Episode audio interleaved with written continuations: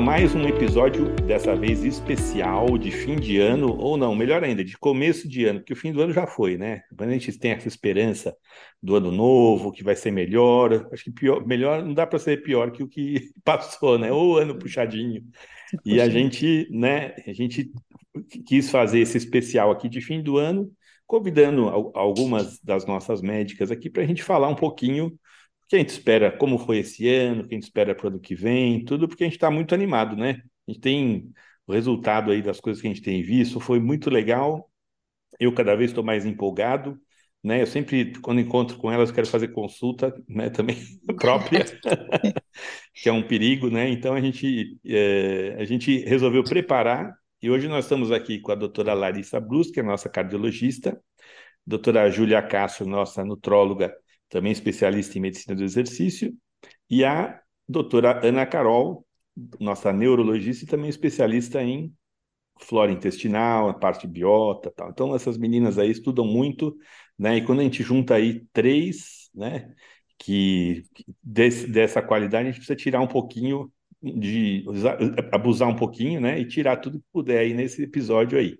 Então, bem-vindas aí, vamos começar, né? Acho que vamos começar pela ordem de quem entrou primeiro, né? Que é a doutora Larissa, então. Então, vamos começar assim. Então, Larissa, como é que foi esse seu ano aí? O que, que você achou? O que, que você está achando do aging, né? Você que é cardiologista aí, tá no, tem mestrado, tá, entrou no doutorado, vai ser mamãe em breve, né? Então, tem muita novidade aí, teve muita novidade esse ano e vai ter muito mais ano que vem, né?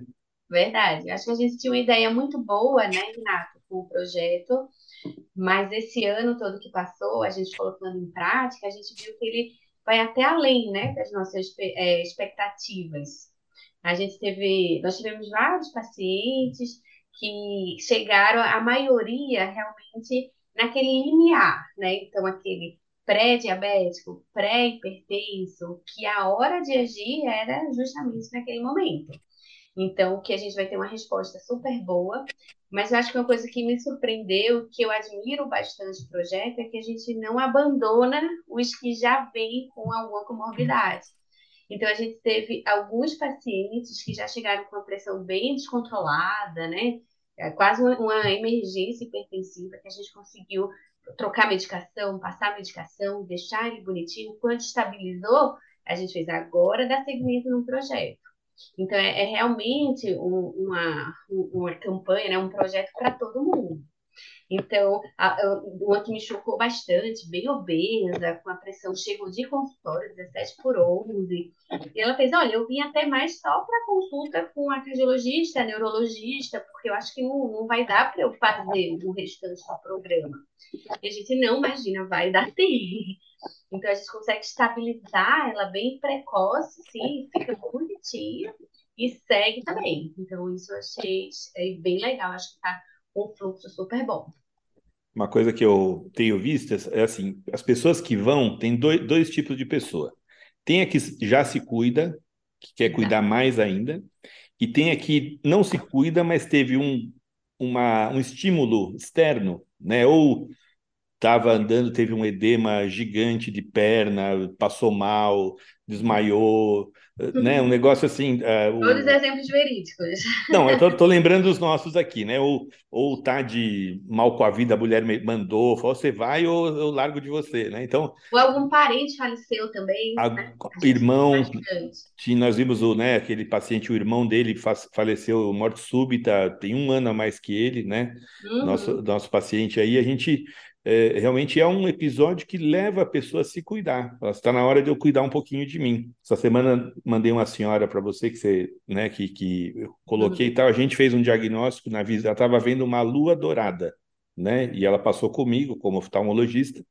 E a gente acabou vendo uma obstrução de, de artéria da retina, que é um negócio grave, né? Pode obstruir o cérebro, pode estar tá, né, uma embolia no corpo inteiro. Então a gente mandou para você né? E é uma, uma paciente que fala, putz, eu já estava meio esquisita, mas eu não tinha ideia do que podia ser. E na hora que eu falei, olha, entupir uma veinha sua pode entupir outras, né? Ela marcou para começar com a gente. É uma senhora já mais de idade, tudo, mas não se cuidava, né? E isso, essas são as que de repente tem um derrame, ela tinha 75 anos, se não me engano. 84. Mas, 84, então ela parecia até jovem, né? Mas você vê, é uma pessoa que não se cuida e que é. pode, podia ter, em vez de ter tupido a, a artéria da retina, podia ter né? dado sério, coronária, né? Então, realmente é, é isso aí. É tudo o mesmo corpo, né? Então, às vezes, ele dá um sinal. Então, deu sinal do olho, às vezes outro foi o sinal da perna, mas eu digo, é tudo é a mesma pessoa. Então, se está entupido aqui, pode estar entupido de coração, pode estar entupido de cérebro, a gente tem que realmente dar essa olhada geral.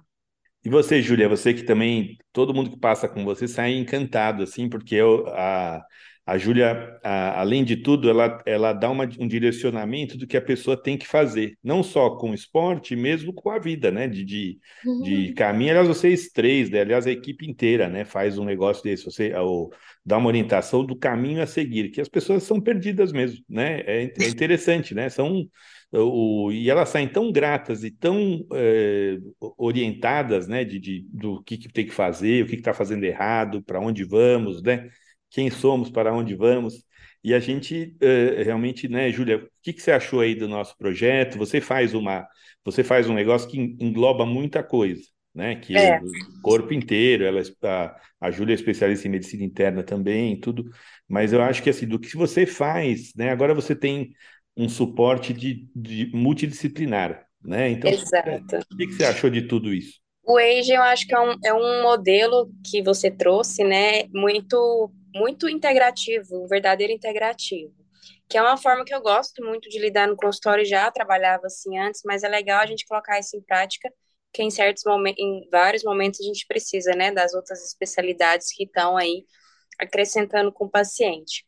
Mas é exatamente isso. Acho que o boom hoje no olhar para melhorar a saúde, melhorar a qualidade de vida, está trazendo as pessoas, seja por um problema que já apareceu, vir tentar melhorar, ou, a, ou uma grande maioria também que busca mesmo prevenir problemas, melhorar a saúde, quem já se cuida.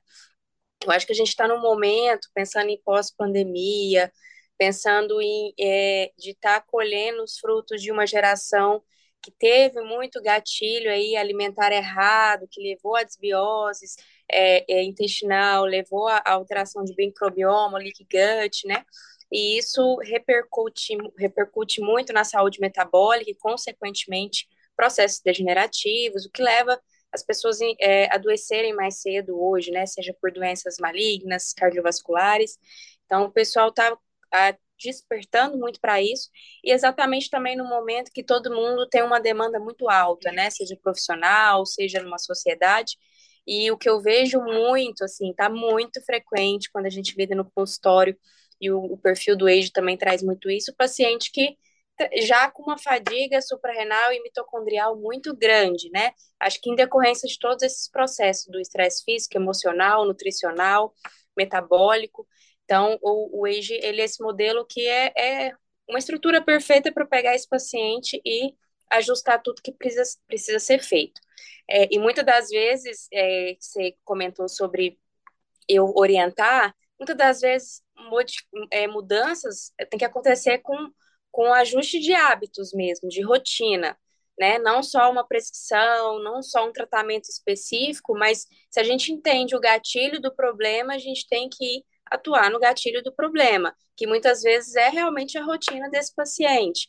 Então, a ideia mesmo é entender o que está acontecendo, quando passa pela neuro, faz uma polissono, quando, quando estuda a saúde cardiovascular desse paciente, e que no final das contas, onde está o erro metabólico, talvez, ou nutricional, ou, ou de rotina desse paciente, que está levando a todos os problemas.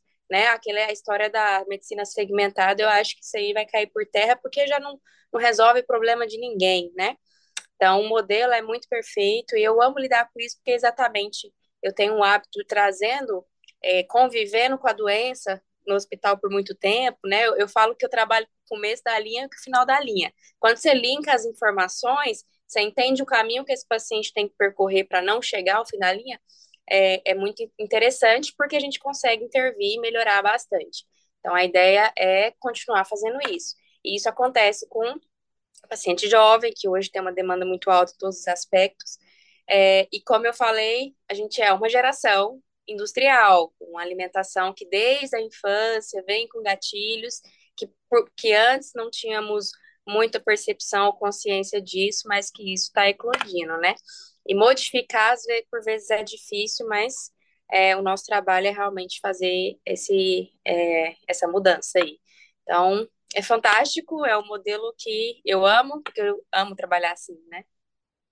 Aí o mais legal, assim, é que vocês não, um dia nós vamos fazer uma junta médica, né, que não pode expor os pacientes, né, que você está fazendo e tal. Mas o mais legal é quando se junta todo mundo e discute um caso. Isso é o mais bacana, né, do que a gente vê e tal, porque você vê cada um que tem a sua experiência, que tem a sua, uh, né, a sua formação, e muitas têm uma formação até que se, se com, com, confundem, né, que se, se complementam aí e são parecidas, né? E aí você parece estar tá falando, todo mundo sabe que está falando a mesma língua, né? Mas na realidade é a mesma língua, que é a língua do que do bem do paciente, do bem-estar do paciente, né? É. A gente chega no fim do ano, né? É, esse negócio da energia, né? Que você falou, mitocondrial, tal. Mesmo para a gente o negócio é pesado, né? Essa semana tomei um tomei um coquetelzinho que você mandou para mim, né? Para tomar realmente dá, um, dá uma estimulada, porque a gente começa, né, vai viajar, o fuso tá errado, aí você volta, tem que trabalhar para caramba, né? Tem que ajudar, o, né? né? Então, o corpo. E assim, quando você começa igual, você vai num, numa consulta médica e você entende qual que é o momento para ser ajudado, que seu corpo precisa de um suporte, fica mais fácil lidar e não chegar no momento que seu corpo fadiga. Por exemplo, né, hoje, é, quando eu falo também desse cuidado integrativo, ah, chega o paciente com uma fadiga mitocondrial, com uma fadiga suprarrenal, por um estresse físico, por um erro alimentar, por é, um sono ruim, e vai entender lá no fundo que tem uma ansiedade não tratada. Se eu não tratar essa ansiedade, possivelmente lá na frente não vai resolver tudo. Então, o cuidado integrativo, ele vem realmente para modificar. Se eu não estou resolvendo a base da raiz, talvez tratar pontualmente só a fadiga mitocondrial vai ser bem é, não vai ser duradouro, não vai ser definitivo. Então, um, é, esse seria o modelo ideal que a medicina teria que caminhar, né? Esse nome integrativo, né, devia chamar Aging Integrative Institute, porque é, realmente é o nome que muita gente se apoderou desse nome, mas é o que a gente faz, é integrar tanto os sistemas do paciente quanto integrar os profissionais aí para tratar bem dele. Acho que essa faz a grande diferença porque a gente se comunica, né? Então a gente consegue avaliar essa raiz do problema e diz, Olha, Carol, realmente sono para ele é muito difícil. Então, dá uma focada nisso, dá uma prioridade nessa consulta, né? Então, a gente conseguindo conversar entre a gente, para o paciente, para o tratamento, acho que faz toda a diferença. Ah, mas eu podia ir nesses médicos isolados, mas eles não se conversando, vai chegar sempre da estaca zero. E eu sempre vejo assim: você começa uma consulta perguntando nome, idade, endereço, enfim, né? Para todo mundo, você perde muito tempo e não consegue abranger tudo.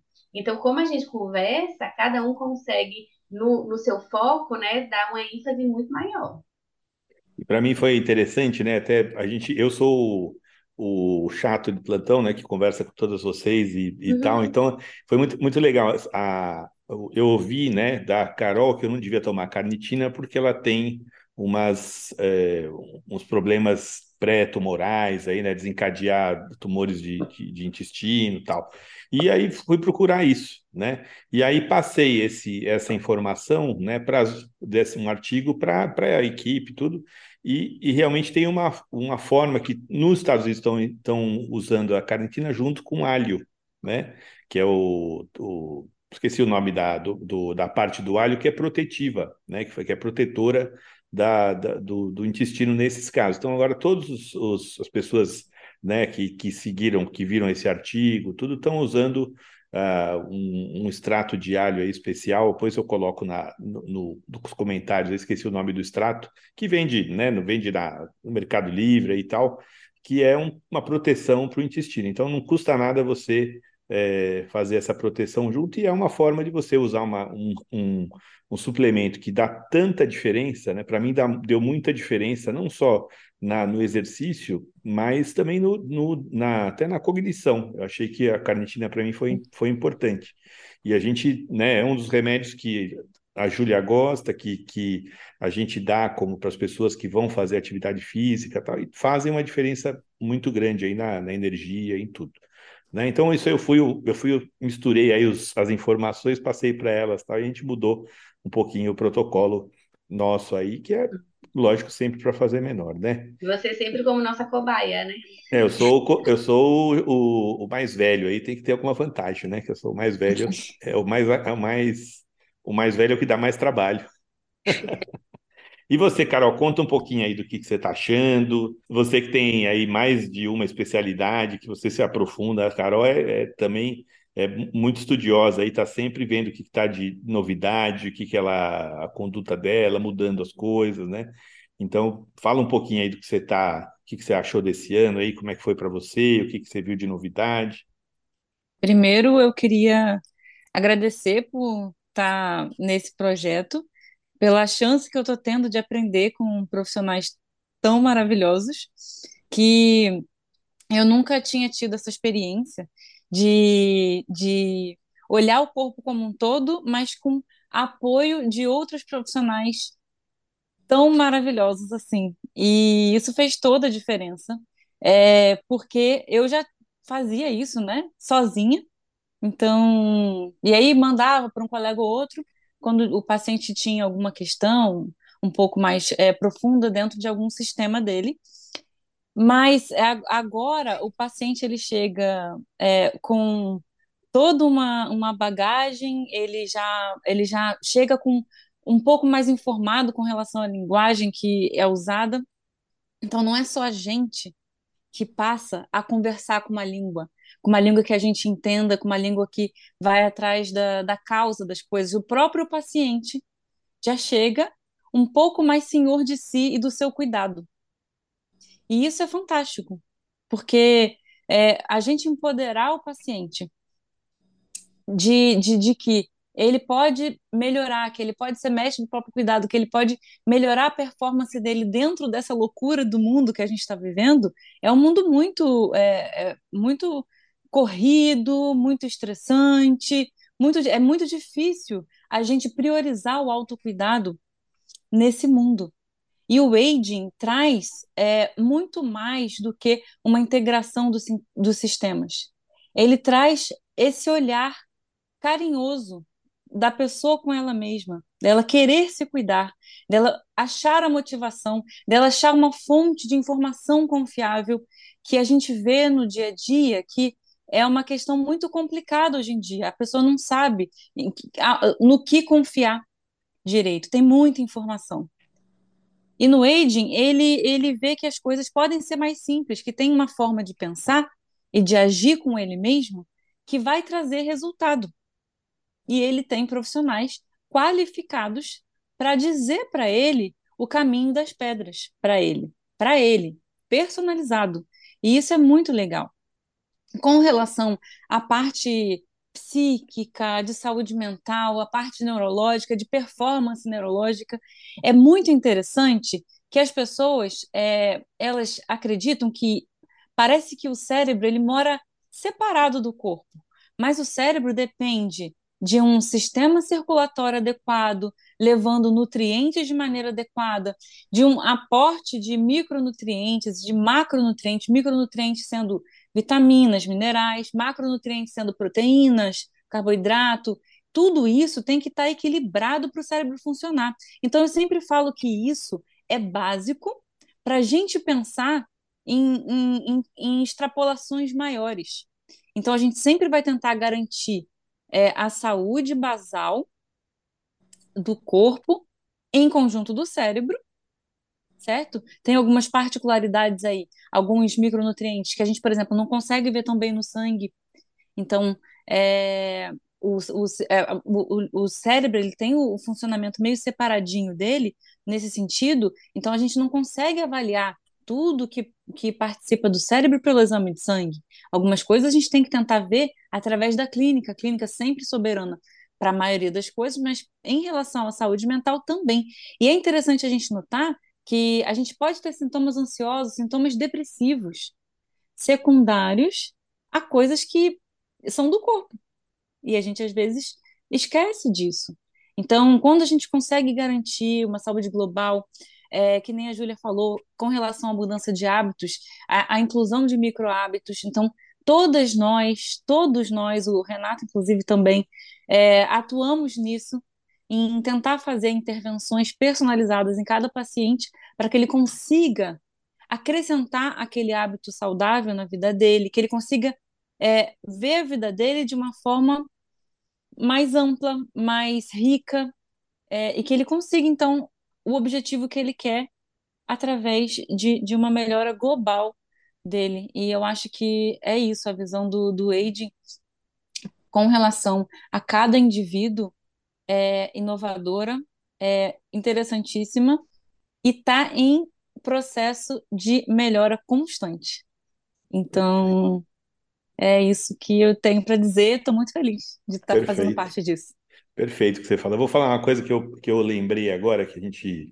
É, eu tenho vários amigos da minha idade, um pouco mais velhos, né? E a gente vê que que, o que, que eles querem da vida, né? Vocês são mais jovens, né? Eu, eu vou perguntar para vocês assim, não vou perguntar, mas assim, o que, que vocês querem da vida, né?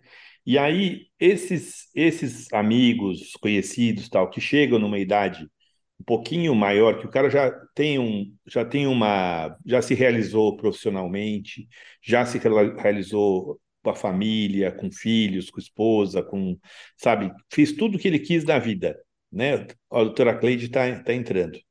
Então, isso aqui ela vai gostar do que eu vou falar. Então, o cara passou pela vida inteira procurando a felicidade, ou procurando o seu objetivo. Na hora que ele atinge tudo, né, Cleide, bem-vinda, né?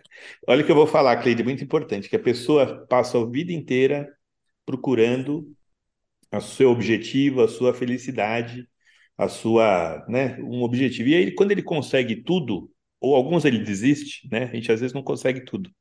Aí o que que sobra para ele? O que que ele se preocupa em se cuidar, cuidar da sua saúde, cuidar da sua mente, né, do seu bem-estar e tentar viver mais para ele conhecer com seus filhos, com seus netos, com a sua família, tudo que ele construiu, que ele acabou com a sua saúde, né? Na hora que ele falou assim, putz, eu devia ter cuidado da minha saúde, às vezes ele não tem, não vai conseguir usufruir do que ele construiu, né? O, né, o fundador da Apple, né? O cara fez um, a maior empresa do mundo, revolucionou o mundo inteiro com a ciência dele e ele não conseguiu deixar de ter um câncer, né, e morrer uma idade jovem, é um gênio, e aposto que ele trocava tudo por estar aqui, com os filhos, com os netos, né? Então, a gente está nessa, né? O que eu estou falando aí, né? O, o, que vocês três falaram antes me inspirou de falar isso, né? E é uma coisa que eu pensei, a gente, né? Trabalha, se esforça, estuda, né, faz o que se vira, né, mas no fim, né, quando vocês chegarem aos 57, talvez que nem um pouquinho mais, um pouquinho menos, assim, putz, fiz tudo isso aqui, mas o que que eu quero mesmo? Quero ser saudável, quero estar tá, ter paz e ter, viver melhor e bem, né, com os meus minha família, meus amigos e, e um pouco mais aí com qualidade, né? Às vezes o dinheiro não é tudo, né? O cara tem tudo, o dinheiro não é tudo. Às vezes é isso que a gente quer, né? Então né? Vou, vou, aproveitar o meu comentário, viu, Cleide? Você está você tá no mudo, né? Então eu pedi para você ativar o som aí, falar um pouquinho do que eu falei e falar um pouquinho do que você participou. Você, você é muito interessante que você é o fim, né? Às vezes eu mando passar no começo, né? Mas você é o fim. Primeiro o pessoal cuida, né, do coração, da saúde, para que não vai morrer, depois dá uma equilibrada e você ajuda a complementar essa parte que eu acho que é a mais difícil, né? Que é o bem-estar entre, consigo mesmo e interpessoal. Né? Isso aí é, é, bastante difícil, é uma parte muito difícil que eu dei para você, é. mas eu acho que você ajuda muito e eu acho que é uma, uma, é, né, uma missão aí que, que você ganhou aí de presente. Você me deu um presente, né? Porque na minha vida o que eu mais gosto de fazer é entrar por essas searas, né? Do mundo interno, o mundo emocional, o racional e assim vai. Assim, uma das coisas que talvez seja fio condutor é o estresse, né? Que eu fui percebendo nas pessoas que eu atendi, como o estresse do dia a dia é, as meninas sabem, né, tem um efeito muito grande, né, na saúde. Então, um, acho que um aspecto importante é o que, como é que as pessoas lidam com seus problemas e obstáculos na vida. Então, fiquei muito curiosa, né? Porque viver o prazer, a alegria, né, a felicidade é fácil, né? É, embora também dure pouco, mas e, e as dificuldades, né? Então, a maioria das dificuldades são as primeiríssimas, inclusive de consultório, são as relacionais.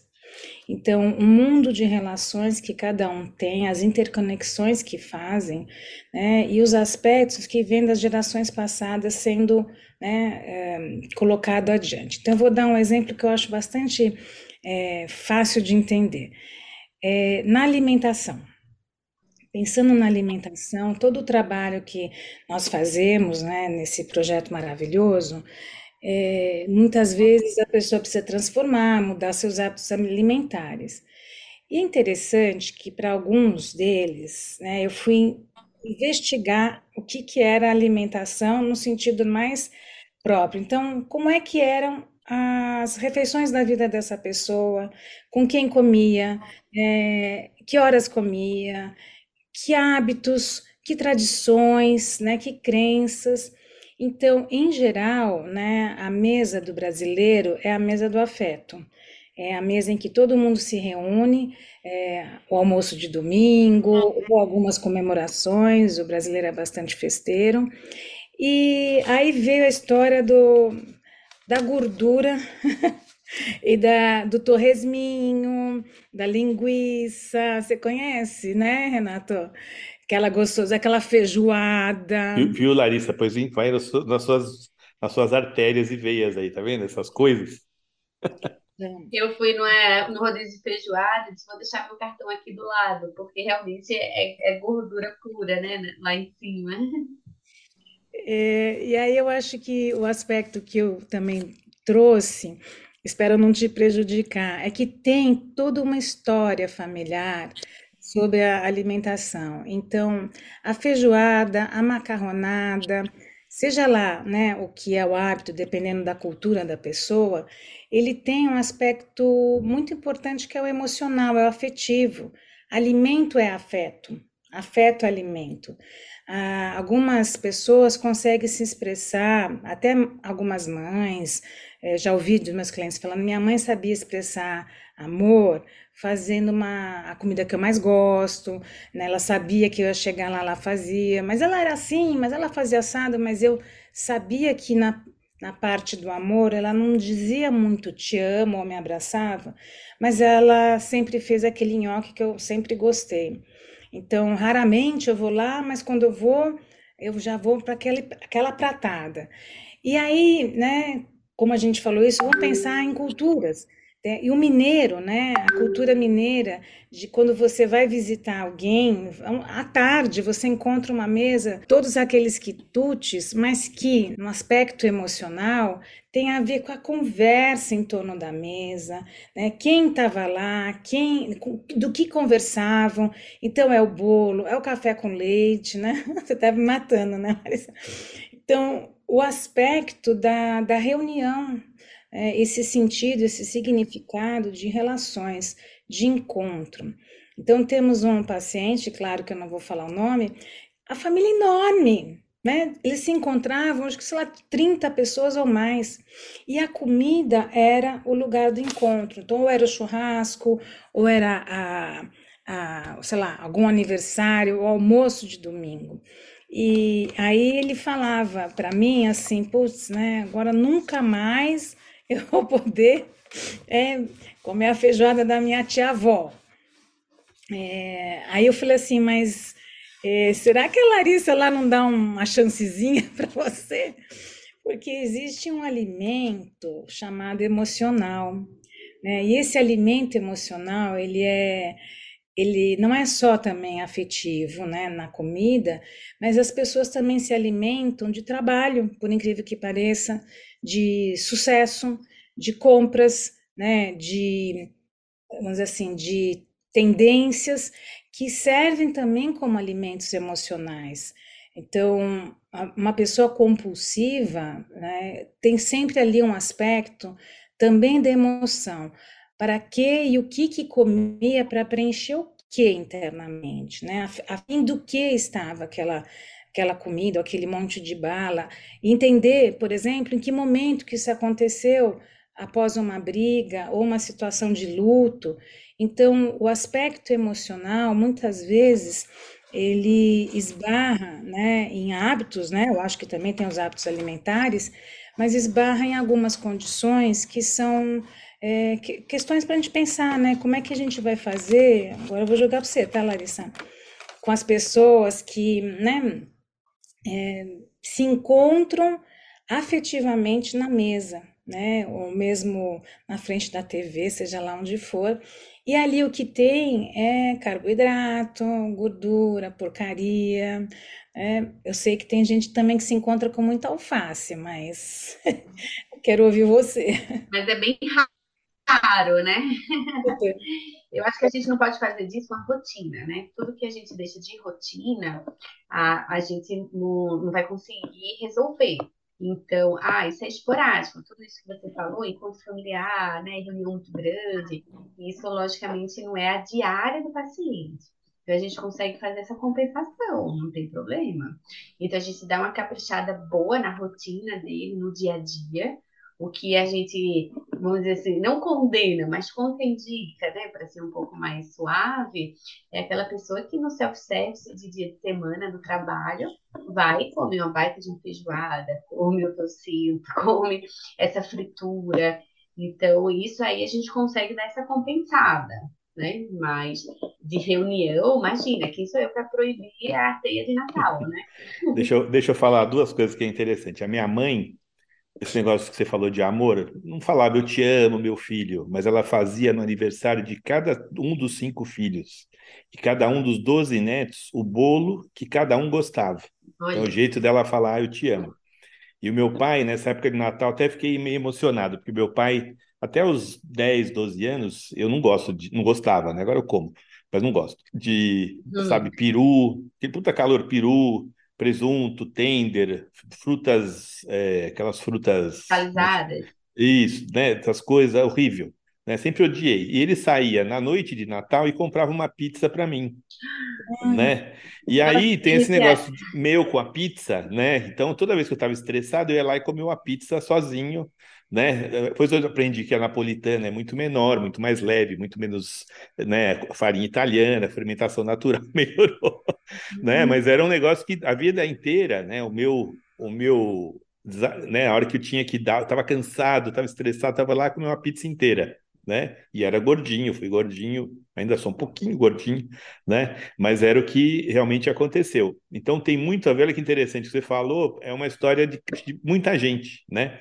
E eu hoje eu sou eu sou melhor oftalmologista, e segundo lugar é que eu sou melhor pizzaiolo, tá? De, uhum. de, de estendo de pizza, estudo de pizza, tal, né? Então, mas é um negócio que realmente tem muito a ver, né, com o né? estresse todo, né? Quando tinha estresse comer a pizza e hoje eu tento não comer pizza nem toda semana, talvez cada duas semanas, muito pesar. Né? Não sei quando eu vou para a Itália, que eu como dia sim, dia não, para experimentar, né? Mas o, é um negócio muito legal que você falou, Cleide. É, eu, aí... também, eu também queria fazer essa consideração, porque o que você falou, Cleide, conectou muito com o meu que eu faço no consultório, incluindo essa fala do Renato também. Porque eu costumo falar para os meus pacientes que comida de mãe, que aniversário, que reunião não tem caloria. Por quê? Exatamente por ser um momento especial para a gente. E a gente não tem que se privar disso, né? É óbvio que a gente tem que saber identificar quando o paciente realmente tem algo um pouco mais profundo a ser trabalhado, né? Que está compensando naquilo. Mas o que eu tento ressignificar no consultório é exatamente isso. É ensinar qual é o caminho certo, porque às vezes o próprio paciente não sabe o que é certo e errado, ainda mais no momento de terrorismo nutricional, Tá? E isso bagunça a cabeça de um indivíduo que tem uma relação afetiva muito grande com a comida e, e gera um transtorno em si e uma dificuldade de atingir o objetivo. Mas é, tem pacientes que eu levo um ano de trabalho emocional para ele realmente corrigir a rotina, porque não é fácil. Mas ele consegue entender, consegue racionalizar isso, consegue é, é, modificar, transmutar isso e realmente criar uma rotina saudável até porque quando você tem a parte metabólica saudável, esses momentos especiais, é, o seu corpo está com funcionamento tão é, bom que aquilo lá não vai gerar um transtorno inflamatório tão importante, né? Nenhum, nenhuma sequela disso. Então, eu costumo trazer isso muito. Então, ah, final de semana eu viajei. Eu falei, não estou te perguntando do seu momento de férias, não estou te perguntando do seu momento de alegria, estou perguntando a sua rotina. E é exatamente isso. E a exceção, né? Essa tem que ser a exceção, né? E no dia a dia é o hábito. Eu acho que o hábito saudável, se você mantiver o hábito ginástica, sei lá, quatro, cinco vezes por semana, quando você vai viajar, você não faz, depois você volta, né? Aquela comida de uma festa, comer o bolo, assoprar, né? seu aniversário, né? A Dani agora fez aniversário, né? A gente primeiro que ela fala que sorvete não tem caloria, porque ele é gelado, né? segundo, segundo, no aniversário dela, a gente estava na Itália, ela tomou dois sorvetes porque era aniversário dela, né? Então, tá certo, né? Agora, uhum. desde o, desde o dia 10, hoje é dia 22, são 12 dias sem sorvete, tadinha, né? Então já, já valeu, né? Mas foi sorvetes maravilhosos que no dia do aniversário dela você pode, é por aí. Né? Meu aniversário, muitos anos, eu sempre fazia hambúrguer no almoço e pizza no jantar. Né? Que muitos anos, muitos anos. Agora, agora acho que é só pizza, mas tá bom. Vamos para a segunda parte, gente, porque já estamos com 53 minutos aí de, de programa e a gente tenta ser. Hoje é especial de Ano Novo, tudo vamos fazer um mais compridinho, né? Eu sei que hoje é 22 de dezembro, antivéspera, né? Eu sei que todo mundo. 23. Hoje é 23? É, 23, antivéspera. Eu sei que tá todo mundo aí tendo que se programar para para arrumar a vida para o Natal, para um pouquinho de férias, né? Descansar um pouquinho. Então a gente está. É, vamos para a segunda parte, que é o que a gente tem aí novidades para o ano novo, que a gente espera do ano novo.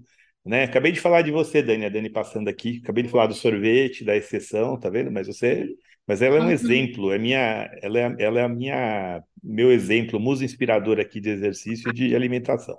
Ela, a gente come direitinho, ela faz questão que seja direitinho praticamente aí todos os dias. Então vamos para a segunda parte, gente. O que, que vocês tá. esperam aí do novo ano? O que, que vocês viram de novidade? O que vocês estão vendo aí na sua especialidade? Vamos lá, Larissa, pode começar. Para esse novo ano, né, o que, que a gente tem visto nessa parte de cardiologia? Então, a obesidade está ganhando um enfoque muito grande, que já deveria ter tomado há muito tempo, né? Mas realmente a maioria das empresas, a maioria das pesquisas estão se voltando para isso como a base né, das doenças cardiovasculares, então nessa medicina preventiva.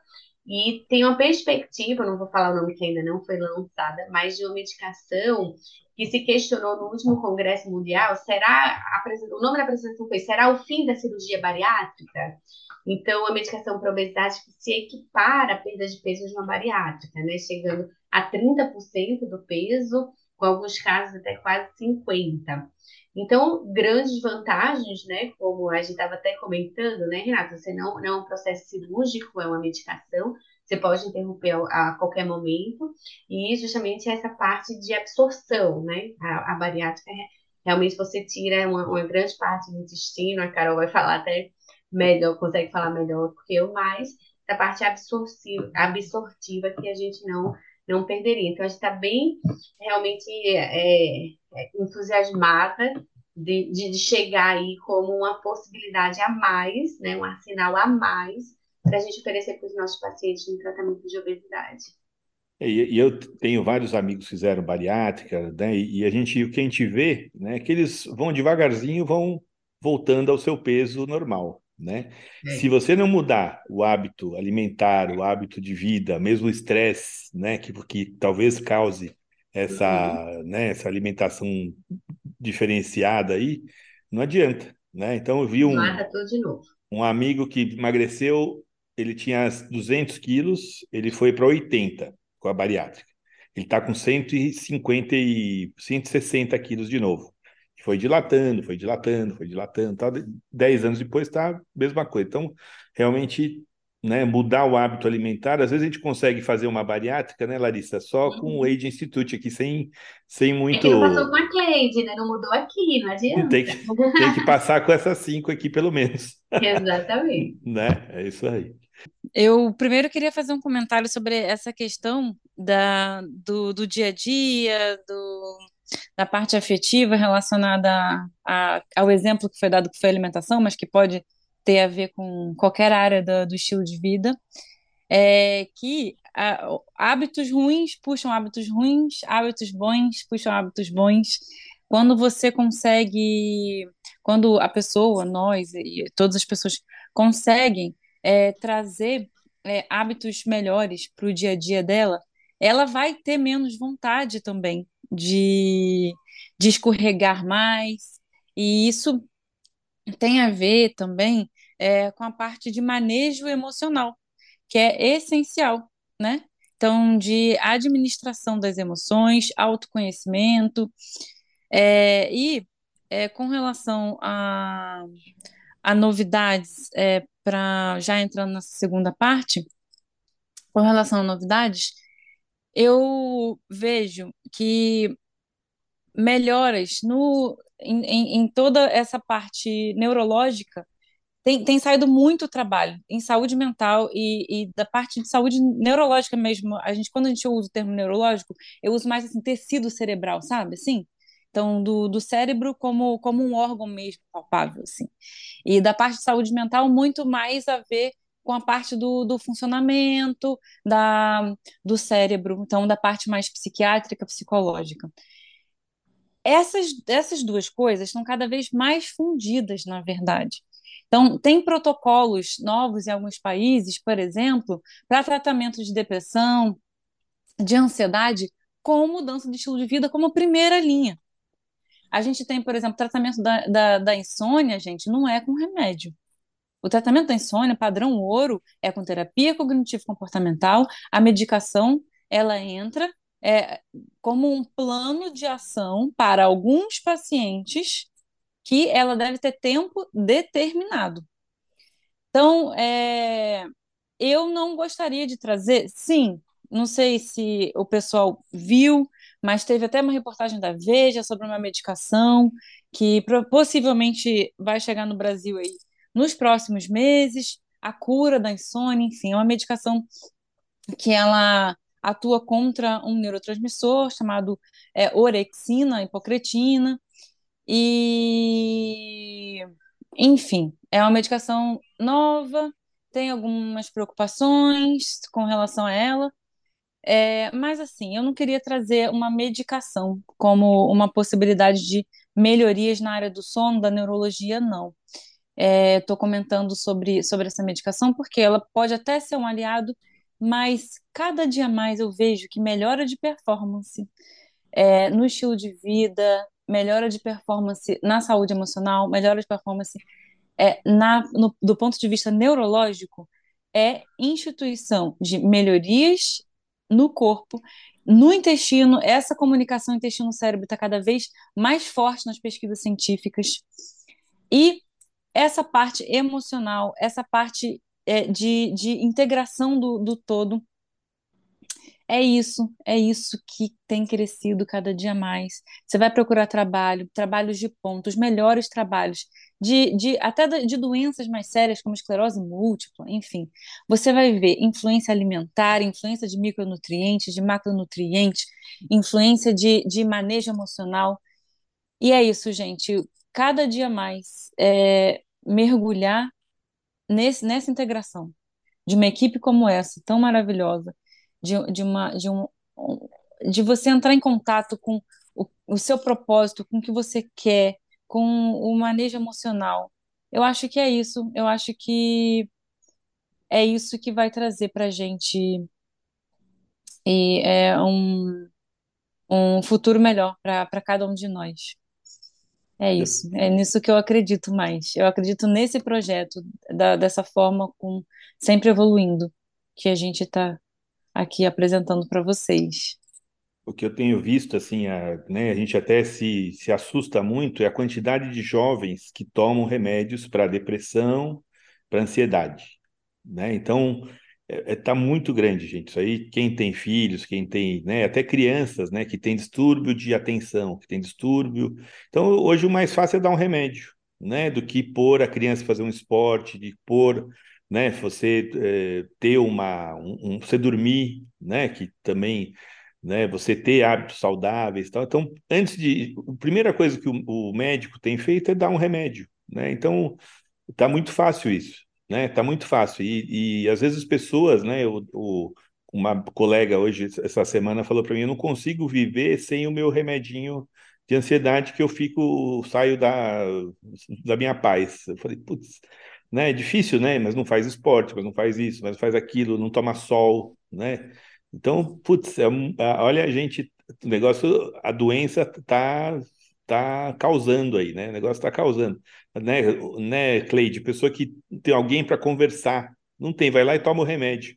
Não tem ninguém para te orientar, uma psicóloga que vai lá e presta atenção no que você está falando e fala, você não vai por esse lado, você não vai pelo outro, que você já pensou nisso, né? Não, vamos tomar o remédio e vamos babasar. E também as drogas, né, ilícitas, o álcool, né, o, tudo isso, né, hoje em dia é o jeito de você eh, lidar com as coisas da forma mais fácil, vamos digamos assim, ou você não cuidar do seu corpo, da sua mente, para você realmente fazer. Então, pessoas que têm que beber para se divertir, né? Aquela história, preciso beber para me divertir, senão não tem graça, né? Isso aí o nosso, nosso amigo Padre Vando fala, né? Você, você tem que beber para se divertir, senão não tem graça, né? Você tem que tomar um remédio antidepressivo para você sair da cama, você tem que tomar uma, um remédio de, de ansiedade para você ir fazer uma prova, para você ir trabalhar, você tem que tomar um remédio para prestar atenção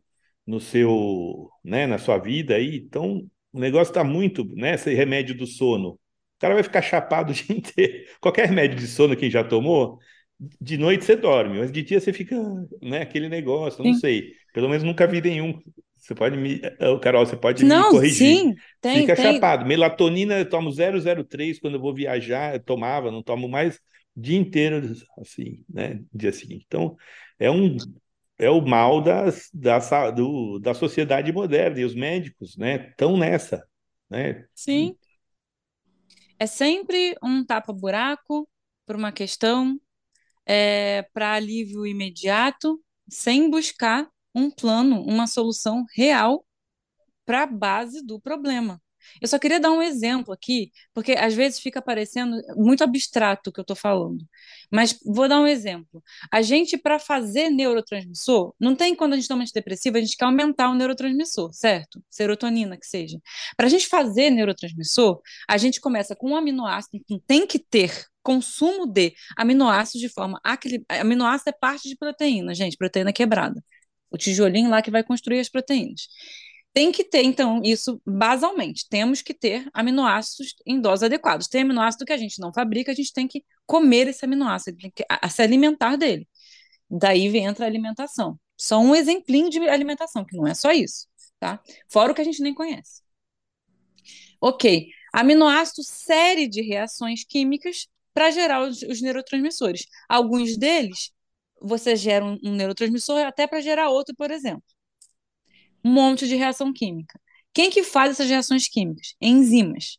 Essas enzimas surgem do nada? Não, também são proteínas. Essas, prote... essas enzimas funcionam sozinhas assim? Não, elas têm cofatores, geralmente, tem coisas que precisam se ligar nelas para elas fazerem o trabalho delas. Ferro, magnésio, precisam estar no cérebro em dose adequada para fazer o negócio acontecer. Então, isso é basal. Segunda coisa, claramente a gente vive num mundo que não é muito saudável, certo? As pessoas tentam remediar as coisas com, é, imedi com, com prazeres imediatos. E com isso, elas deixam de aprender a lidar com boa parte dos sentimentos delas mesmas. Não foi um, não foi dois, não foi três pacientes que eu atendi que não sabiam nomear sentimentos, nem emoções. Eles não sabiam muito bem o que eles estavam sentindo. E viviam numa busca constante por, por fármacos antidepressivos ou outros fármacos que deixassem eles mais dormentes para as questões do mundo e para as questões internas.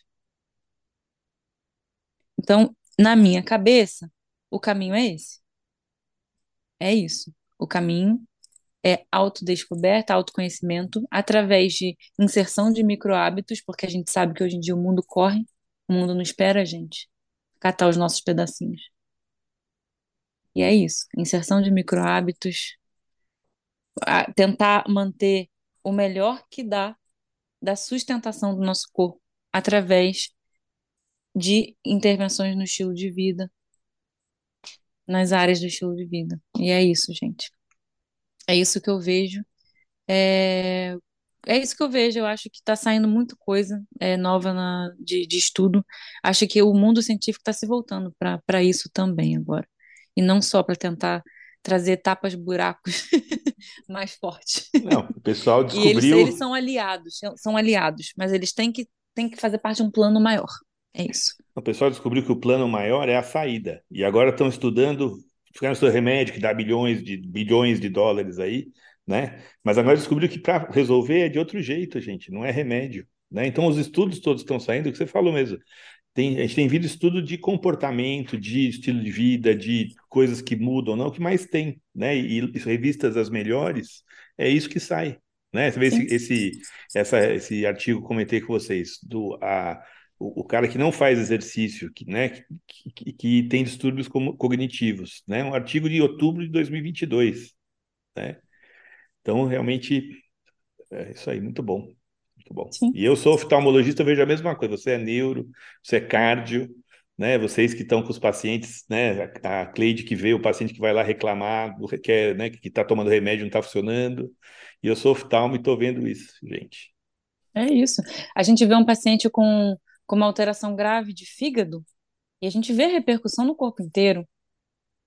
A gente vê uma alteração, um paciente com alteração de tireoide, ele está com repercussão no corpo inteiro. Você vê uma mulher que não, tá come, não come gordura para ficar magrinha, não come carbo para não ficar magrinha, ela não tem hormônio, porque o que faz o hormônio é a gordura, né? Exatamente. São bases hormônio. Então é, é, o que a gente vê.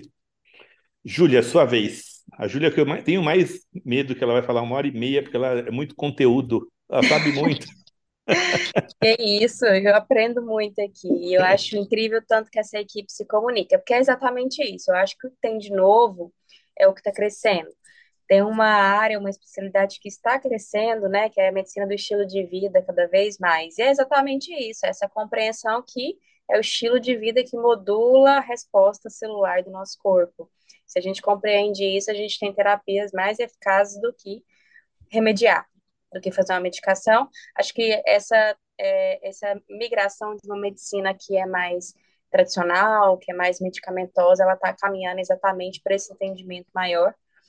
Uh, e o nosso papel é esse, que a gente tem essa visão, pegar esse paciente, olhar quais são uh, as debilidades dele uh, to, em todos os aspectos e direcionar isso para que ele entenda o processo, que não seja o foco a doença. Eu falo muito isso, eu não sou uma, uma, uma médica que tem foco no diagnóstico. Se o paciente chega para mim, ah, eu falaram que eu, tiver, que eu tinha isso. Falei assim, olha, até que eu, eu, que eu consiga provar o contrário, você não tem isso. A gente tem a capacidade de modificação de tudo. Quando a gente fala de. Eu também faço muito essa abordagem no sentido de, de mudar o ambiente. Por exemplo, hoje o distúrbio de sono é extremamente epidêmico, né? Para todo mundo. Mas um paciente quer tomar uma medicação para induzir o sono, só que não faz uma higiene de sono, não é, tem um cafeinismo muito forte. Então, assim, é o que eu falo, eu não vou tratar algo se você não está corrigindo o que está elevando aquilo. Então, despertar para essa circunstância, intestino, não vou fazer um probiótico por seis meses se eu não corrigir o distúrbio alimentar que está gerando a desbiose intestinal, não faz sentido. Não. Então, quando a gente tem essa visão, a gente consegue resolver um problema. Eu acho que um, um, um futuro a médio e longo prazo, a gente vai começar a construir um perfil de saúde e longevidade de fato. E trazer isso é, para o consultório é o nosso desafio, mas também é algo que, que, que é muito prazeroso e que vai trazer realmente uma diferença né, para esses pacientes, independente da idade é, do paciente que chega para a gente. Isso é modificável. Mas é isso, assim, é estilo de vida, é o entendimento no, no ambiente que esse paciente está inserido, o que, que a gente tem que fazer ele, no mínimo, entender e equilibrar a, nas condições dele, que, que pode ou tornar saudável, né?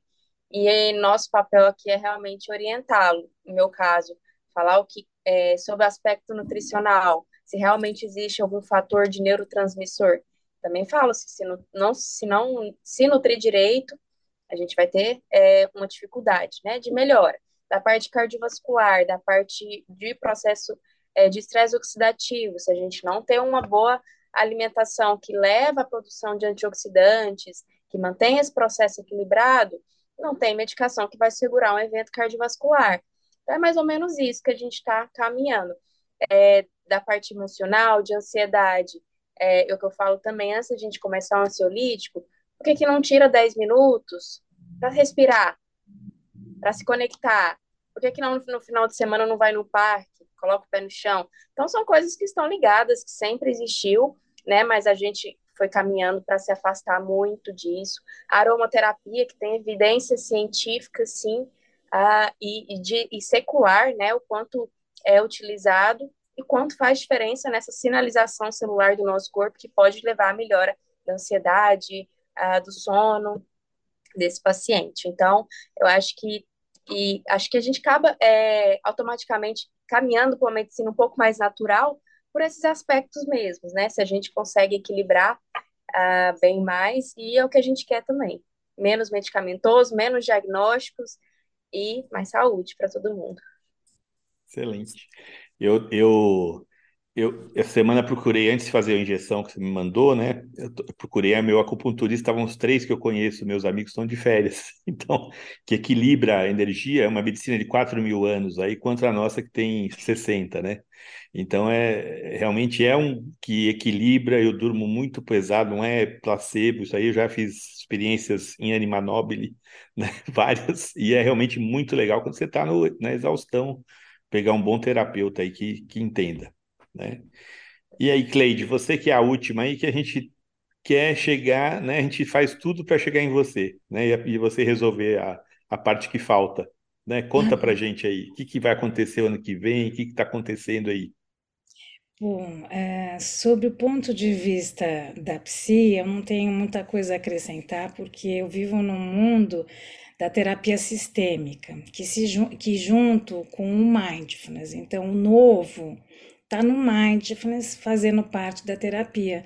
Temos hoje em dia terapia cognitiva comportamental baseada em mindfulness. Já tem muita literatura e tem um funcionamento muito, muito bom certas linhas mais, vamos dizer assim, psicodinâmicas, é, não adotam esses, vamos assim, essas perspectivas mais comportamentais, né, e mais, vamos dizer assim, usuais. Então, a técnica de mindfulness, junto com a psicoterapia, eu creio que vai ser uma, um mix muito útil para é, esse trabalho é, emocional. Porém, é, também queria, anotei várias coisas que vocês falaram, então vou tentar me dividir aqui.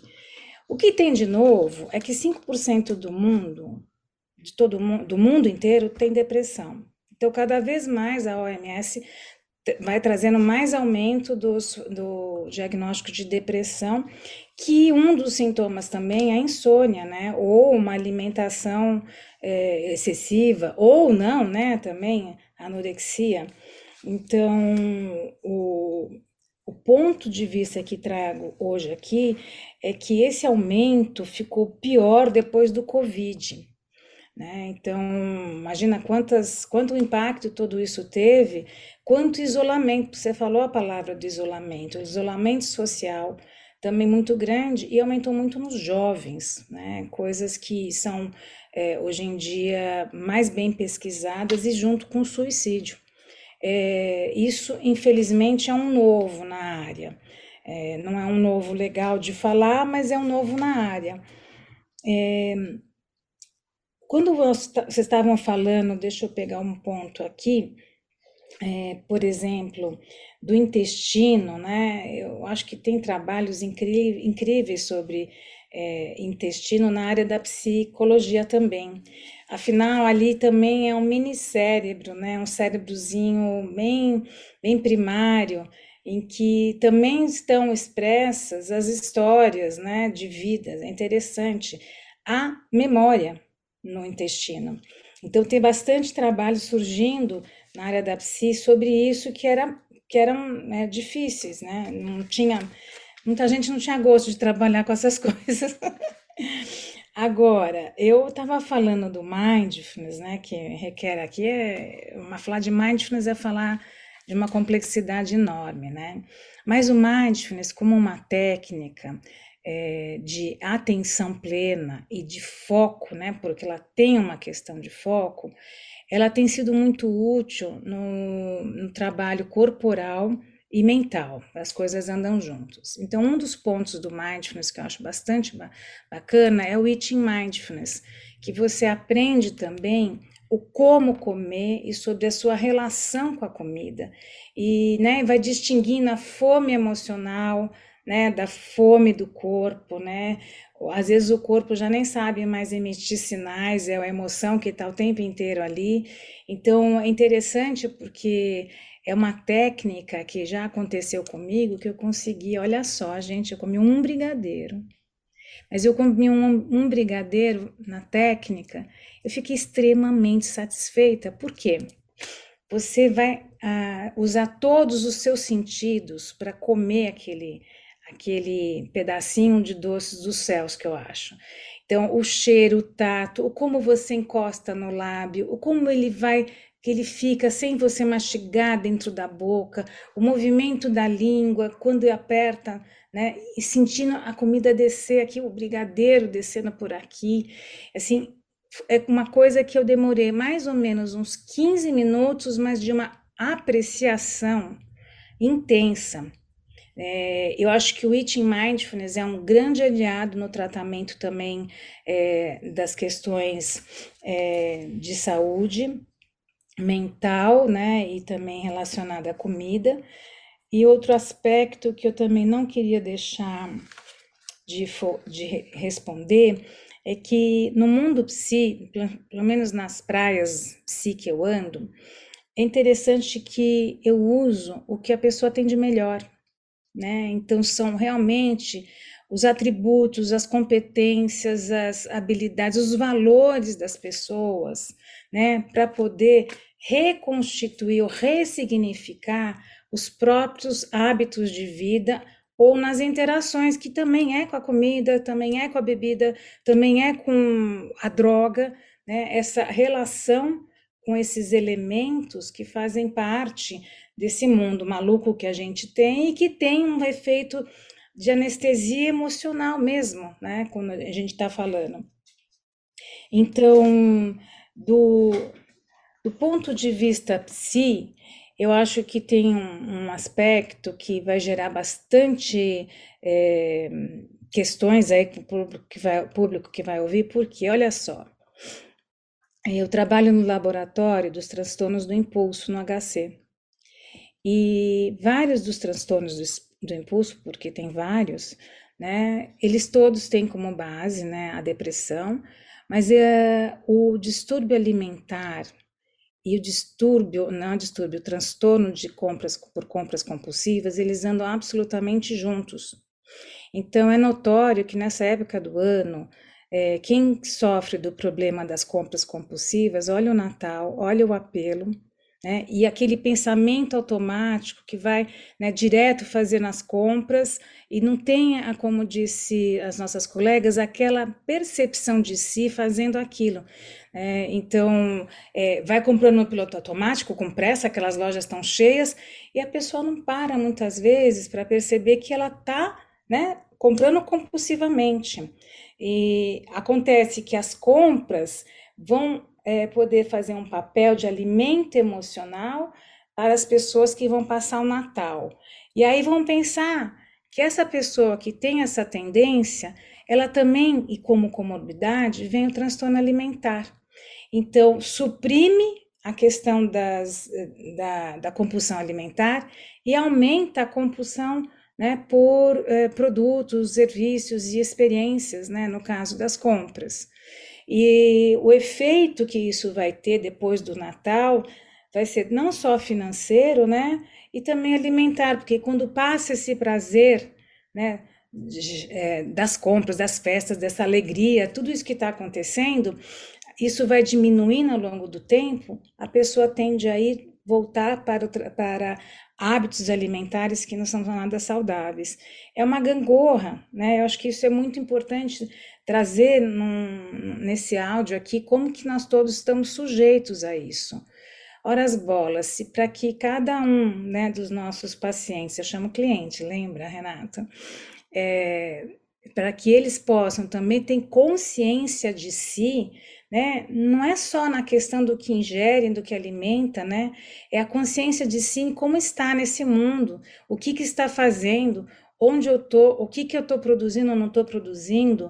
É, muitas pessoas têm muito medo de lidar com a solidão, então por isso consomem de tudo, série, é, comida, o que for, para lidar com aspectos na, da solidão. E creio que um, um ponto que para mim é bastante importante é que, no fundo, no fundo, muitas vezes nós estamos falando das histórias de apego dessas pessoas que né, vão descambar na nossa saúde, né, seja em qualquer das nossas especialidades, né? Então, as histórias emocionais de apego na vida das pessoas vão dar um, um, vamos dizer assim, um desenho ou um formato a como ela vai viver né, as emoções e as interações. Então, é, o trabalho de mindfulness, por exemplo, ele se conecta muito com é, um capítulo à parte, né, a teoria do apego, né, em que muitas vezes o que a gente está tratando nesse paciente são aspectos físicos, mas emocionalmente é uma pessoa extremamente insegura, né, medrosa, que tem um comportamento evitativo, por exemplo, evitando às vezes pessoas, eh, né, relações, situações, né, e o apego ansioso também. Então tem várias formas de olhar para como foi que a pessoa constituiu a sua identidade. A gente só consegue constituir o nosso eu tendo um outro que a gente chama de tu.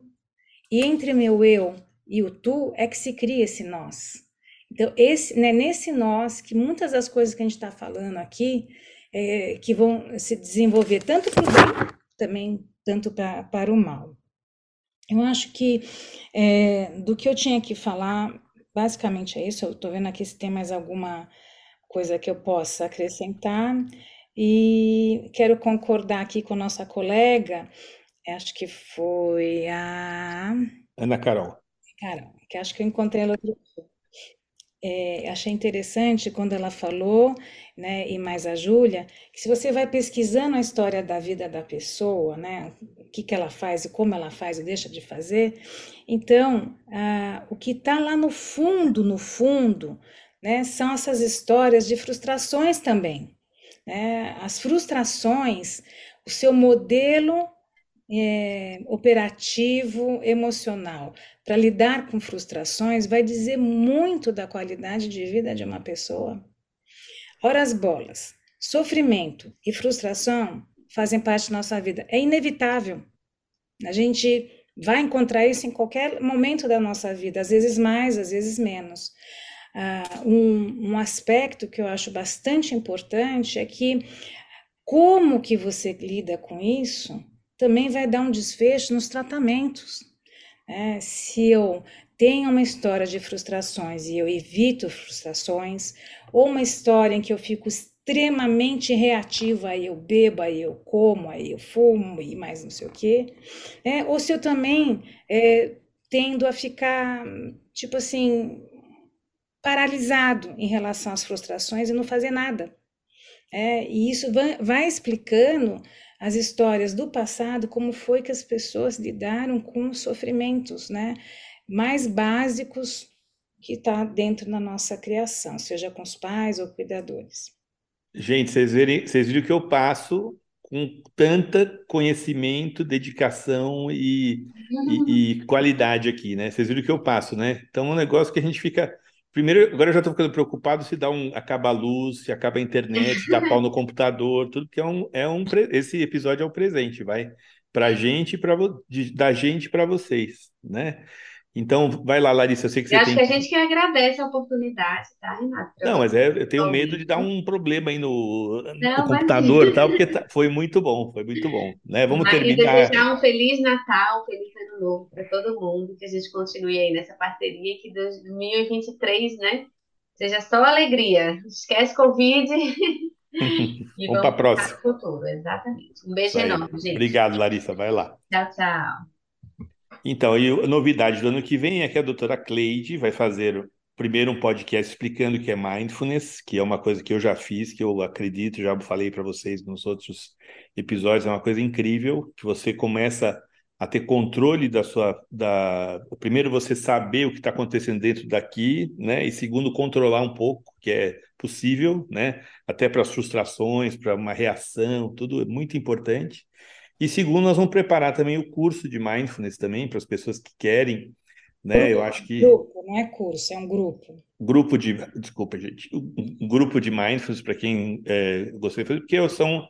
É, de, demora um pouco para você aprender, para você ter os benefícios, mas você tem uma, uma forma de fazer que é a especialidade da Cleide, ela, ela se especializou em dar esses treinamentos às pessoas, e isso para a gente vai programar para o ano que vem, no, uma das novidades que a gente vai para o ano que vem é isso aí, né?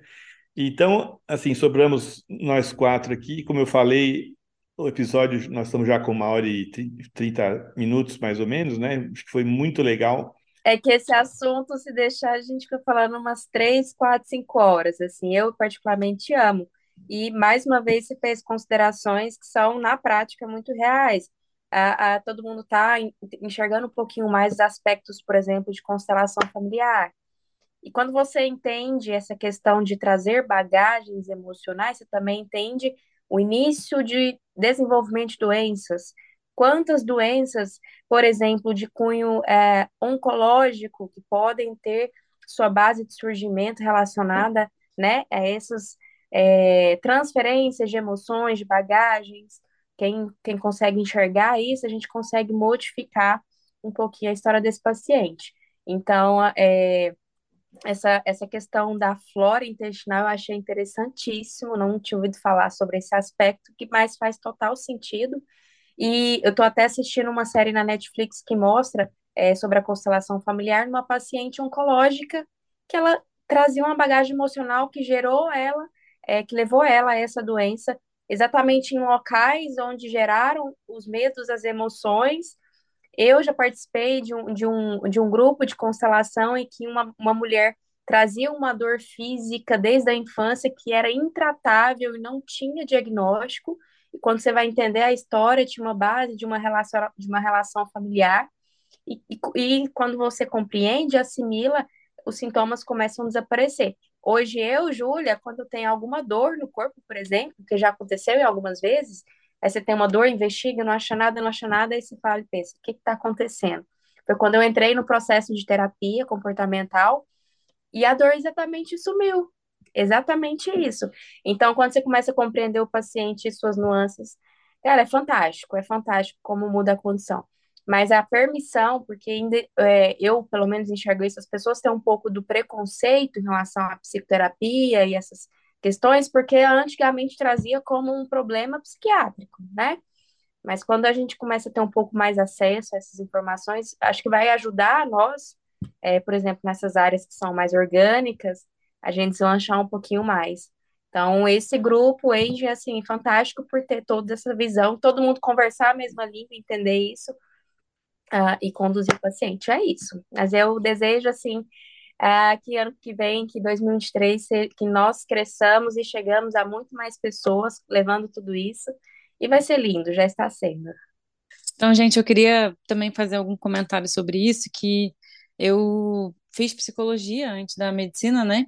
E eu sou formada em terapia cognitivo comportamental e sempre usei um pouquinho da terapia cognitivo comportamental nos meus atendimentos, mas mais recentemente eu mergulhei bastante na entrevista motivacional que basicamente é você empoderar a pessoa é, é, e olhar os aspectos positivos dela e os valores e tentar colocar a pessoa em contato com, com a menor, melhor versão dela, entendendo que ela é mestre de si mesma e que a gente está aqui como alguém para iluminar o caminho dela.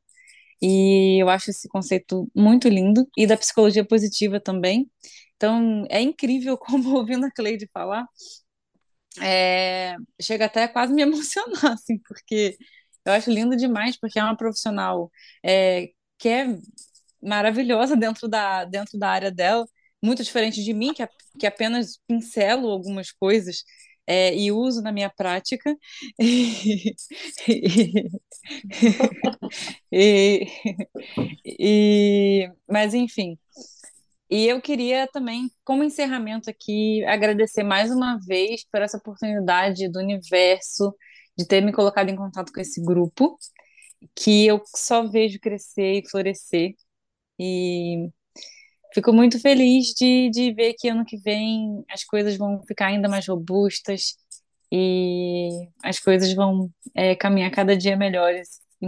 E a gente sempre está num processo de, de melhoria. E isso é muito legal, ver um, uma coisa que é dinâmica e que está sempre melhorando, sempre buscando a melhor versão também, assim como os nossos pacientes. É isso. Também eu é, é, tomo a sua fala também agradeço muito ter, ter caído de paraquedas nessa equipe, que se comunica tão bem, e a oportunidade de a gente expandir isso, né? Que não é tão fácil, principalmente na área médica, que é muito tradicional, os conceitos, é, tem muito colegas que não acreditam nisso tudo que a gente está falando, é um desafio muito grande. E a gente se juntar e levar isso é um agradecimento muito grande, Renata, a oportunidade de estar tá criando isso, né? É, juntando esses profissionais e só tem a crescer e crescer e atingir mais pessoas.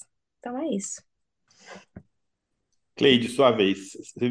Eu, eu não sei que eu, eu sou meio abençoado, viu? Porque não fui eu que o, o negócio que caiu de paraquedas, né? Vocês caíram todos de paraquedas, nós caímos juntos de paraquedas para fazer esse negócio que nem eu sabia que era ia ser tão, tão legal, né? Mas é, é uma coisa que eu, que eu vi, que eu acreditei, que eu usei para mim e tal, e a gente conseguiu juntar tanta gente de dedicação e qualidade e conteúdo, né? Tão importante aí que a gente falou. Cleide, eu vou falar antes que você, que eu sei que você vai falar e vai arrasar. Então, gente, ó, tô morrendo de medo desse episódio de dar algum problema no computador, mas se vocês estão ouvindo é porque deu tudo certo. Aproveita, espero que vocês tenham aproveitado, que foi maravilhoso.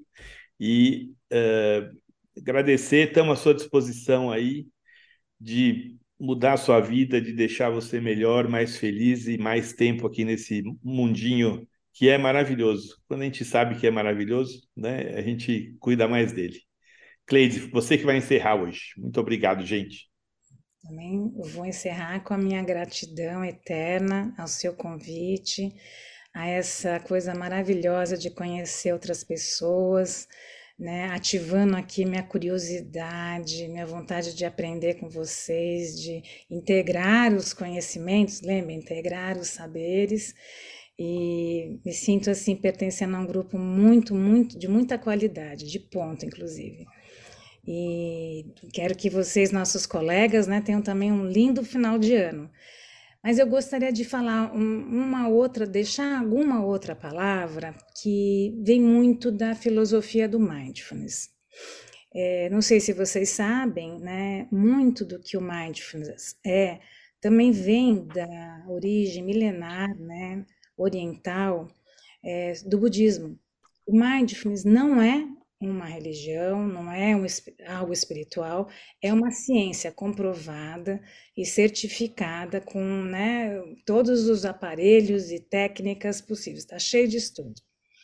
Mas quem, quem trouxe isso para o Ocidente foi Kabat-Zinn, e ele era um biólogo, trabalhava no Instituto de Psiquiatria, e ninguém dava muita bola, ele trouxe, ele montou um protocolo, que é esse o de Mindfulness, é, e dentro, né, uma das bases desse protocolo está em alguns valores muito importantes, né, que vêm dessa sabedoria milenar. Eu vou olhar aqui para ver se eu não esqueço nenhum. Gentileza, muita gentileza. Gentileza traz gentileza. É base também do mindfulness.